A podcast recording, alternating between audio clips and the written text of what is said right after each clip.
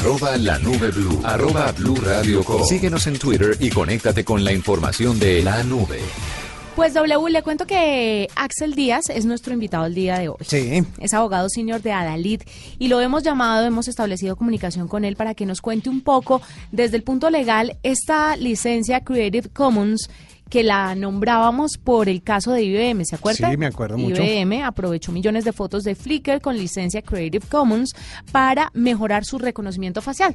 Es un tema que hemos venido tocando, pero queremos saber qué puede hacer una persona en caso de que no quiera que sus fotos, que su imagen, que su cara esté en los registros, no solamente de IBM, sino de cualquier otra empresa que esté desarrollando tecnología de reconocimiento facial y que necesite esta información.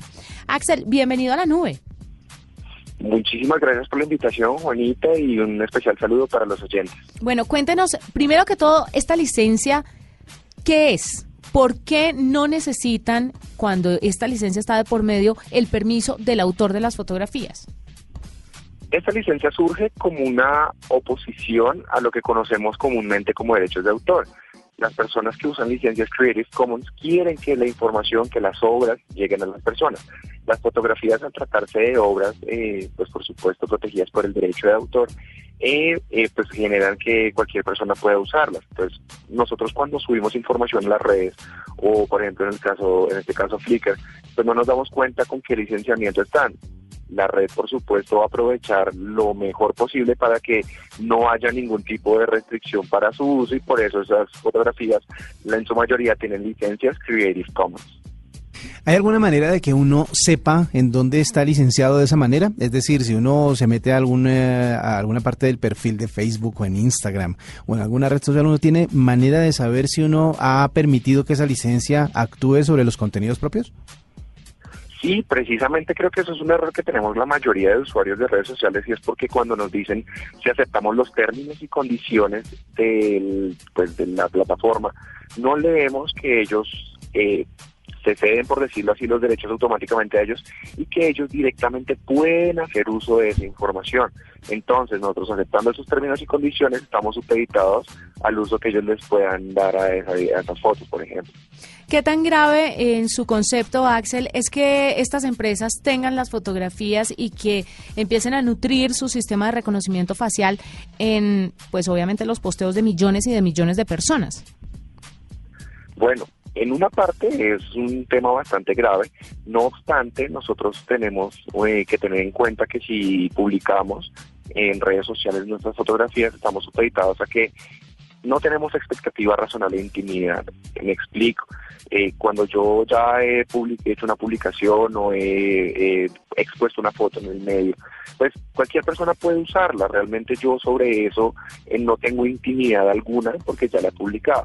Eh, IBM, por supuesto, lo que debió haber hecho es haber pedido las autorizaciones correspondientes para usar en las fotos. No obstante, como Flickr era el intermediario de esas fotos, pues, y como pues uno le dio que uno aceptaba eh, en el perfil, pues por supuesto que ellos inmediatamente lo generan de manera automática, pero pues eso no es correcto a la luz de cualquier cosa.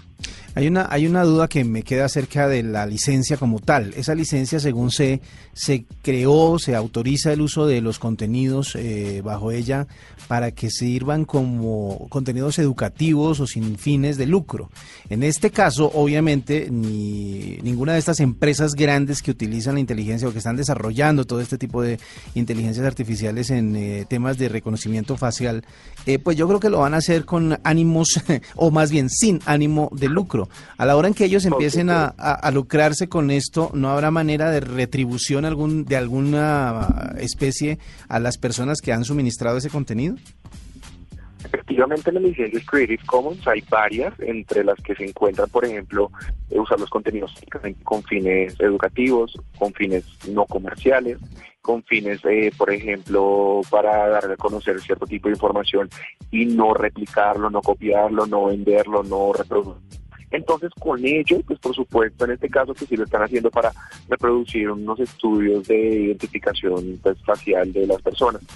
En ese caso, las personas afectadas pueden llegar a solicitarle IBM o que suprima esa información o que se les sea cedido algún tipo de derecho patrimonial o económico que pueda garantizar, por supuesto, que ellos sigan usando esas imágenes, eh, de, pues obviamente optimizando su sistema y con ello pues uno pueda recibir algo de dinero pues por ello. Mm. Axel, independientemente del tema legal, de que la gente desconoce esto de la licencia Creative Commons, ¿a usted no le parece que en algún punto tenemos que suministrar esa información para que la inteligencia artificial sea más digámoslo así, inclusiva o democrática, porque es que si solo se alimenta inteligencia artificial o reconocimiento facial con unos determinados tipos de personas, pues eh, no vamos a tener el chance de, que reconozca a todo el mundo y voy a ser muy sesgado.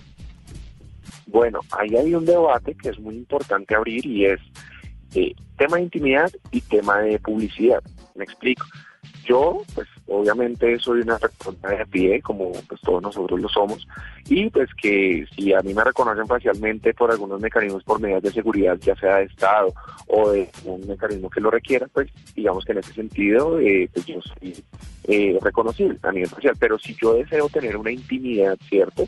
En espacios donde yo quiera realizar actividades muy íntimas y donde no desee ser reconocido, ahí en ese momento es que la inteligencia artificial se transpone a eso y pues toca un tema muy delicado que sería decir, ¿qué sería lo ideal? Como tal como lo comentas Juanita, es muy importante pues que las bases de datos se pudieran alimentar de manera autorizada, de manera consentida, que las personas supieran lo que están haciendo con esa información.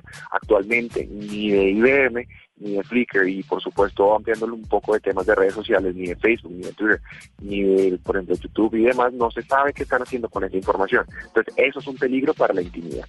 Bueno, pues esa es la, la, forma en que eh, se están utilizando todas las eh, fotografías en este caso, pero pues en términos generales toda la información que uno suministra a través de redes sociales. Bueno, esto fue lo que conocimos. Exactamente. Olvídese que la, la parte que no conocemos y la información que tiene nuestra y nadie lo sabe es mucho más. Es mucho más grande. Pero al menos ya sabemos en qué consiste esto de las licencias Creative Commons y le agradecemos mucho a Axel Díaz, que es abogado senior de Adalid, para que nos cuente o habernos contado sobre este tema tan importante para que la próxima vez no de aceptar, aceptar, aceptar sino que lea, lea, lea antes de aceptar. O si quiere usar la red social, utilícela de acuerdo a sus limitaciones. Si usted que no quiere que alguna fotografía quede en una base de datos, pues no la publique. Es más o menos así que puede funcionar actualmente. Gracias, Axel.